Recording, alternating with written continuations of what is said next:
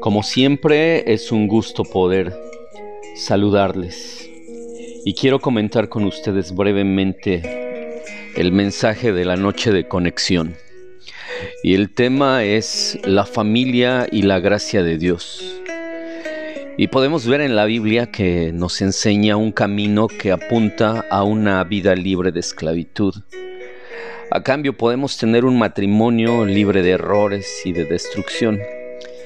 Y esto sucede cuando damos lugar a la gracia de Dios, la cual nos dirige a gozar una vida en plena libertad. También la palabra de Dios te puede llevar de la mano por ese camino de la restauración para disfrutar de un matrimonio lleno de gracia inagotable. Junto con mi esposa nos ha tocado mirar las dificultades de diferentes matrimonios y es muy gratificante ser un instrumento en manos de Dios para ayudar en redireccionar el curso de una familia a la voluntad de Dios. En el paso del tiempo, mi esposa y yo valoramos la gracia divina que nos ha capacitado para nunca rendirnos con nuestra familia y en estos ya casi 25 años de matrimonio, nuestra fe ha crecido al punto que podemos decir a otros que es posible disfrutar el matrimonio mientras nosotros aplicamos los principios de Dios.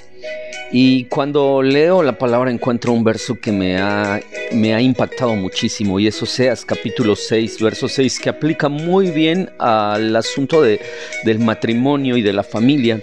Y dice así, porque misericordia quiero y no sacrificios, conocimiento de Dios más que holocaustos. Así que para poder disfrutar de nuestro matrimonio y de nuestra familia necesitamos la misericordia, pero también tener conocimiento de Dios. Y cuando tenemos conocimiento de, de, Dios, entonces es nuestra convicción que fue su idea nuestra familia. De otra manera, cuando consciente o inconscientemente dices no a los principios divinos, atentas contra tu propio núcleo familiar. Entonces no podemos guiar a nuestras familias bajo conceptos humanos y liberales, que al igual que los religiosos permiten el divorcio por cualquier causa. Y con ese pensamiento facilitan la destrucción familiar a quienes ya de por sí tienen conflictos normales en la vida matrimonial. Y sabes que yo quiero invitarte a enfrentar tu conflicto con sabiduría y con sacrificio. Porque quienes aconsejan con tanta facilidad el divorcio alientan a quienes buscan una vía de escape. Entonces los que no respetan al matrimonio como la idea de Dios se sienten apoyados por los que aceptan el divorcio aún cuando la Biblia lo rechaza. Hay daño colateral cuando se destruye un matrimonio. El ambiente se vuelve hostil, lleno de peligro debido al enojo. Siempre hay víctimas, son los que sufren. El cónyuge agraviado en este caso, los hijos, la familia extendida, y me refiero a, a los suegros, a los cuñados, etc. Y aún hasta los bienes que llegaron a adquirir se ven muy dañados. Entonces, la separación y el divorcio es la triste y dolorosa realidad de quienes no echan mano de la gracia divina. Y quiero comentarte el pensamiento de, un consejero.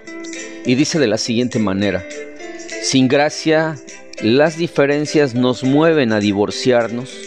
Cuando actuamos con gracia, las diferencias nos instan a apoyarnos. La gracia es el lubricante que suaviza las fricciones de quienes, aunque somos diferentes, hemos decidido amarnos. Así que comento contigo que la gracia es un atributo de Dios. Cuando vivimos en Cristo tenemos gracia, fuera de Él no. Y sabes que la gracia conlleva misericordia. ¿Qué es misericordia? Es no recibir el castigo que merezco. Gracia es el favor que no merezco. Gracia es lo que nos capacita para lograr lo que humanamente no es posible. Entonces, fíjate, gracia tiene que ver con doblar o inclinarse en bondad hacia un inferior, con el fin de favorecer amigablemente orar, pedir, sentir piedad, rogar o suplicar, en este caso por aquel que no ha respondido positivamente a la voz de Dios. Y los resultados de la gracia es el perdón. Eh, otro de los resultados es que esa gracia anula el feminismo y el machismo, elimina el orgullo y el egocentrismo, nos obliga a poner los ojos y el corazón, los pensamientos en nuestros familiares en vez de nosotros. La gracia destruye el negativismo, hacia un lado la culpabilidad, desecha el desprecio y el abuso. La gracia también abre las puertas del positivismo, del arrepentimiento, de la aceptación, el cariño y el aprecio que son indispensables para tener éxito en la relación matrimonial.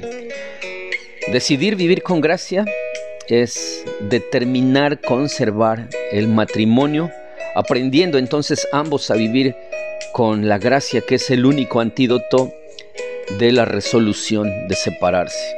Quiero leer para ti lo que dice el apóstol Pablo a los Romanos capítulo 12, verso 9 y verso 10.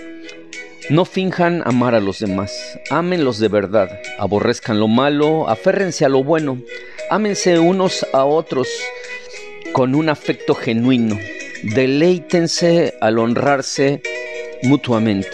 Luego pasamos al verso 17 del mismo capítulo. Nunca devuelvan a nadie mal por mal. Compórtense de tal manera que todo el mundo vea que ustedes son personas honradas. Hagan todo lo posible por vivir en paz con todos. Así que vemos que gracia nos lleva a poner el consejo de Dios por encima de nuestros sentimientos o pensamientos. Me despido de ti y a nombre de mi esposa y mi familia recibí un abrazo a, distancia. Recuerda, somos familia, somos iglesia, nos vemos en fuente. Que Dios te bendiga en abundancia.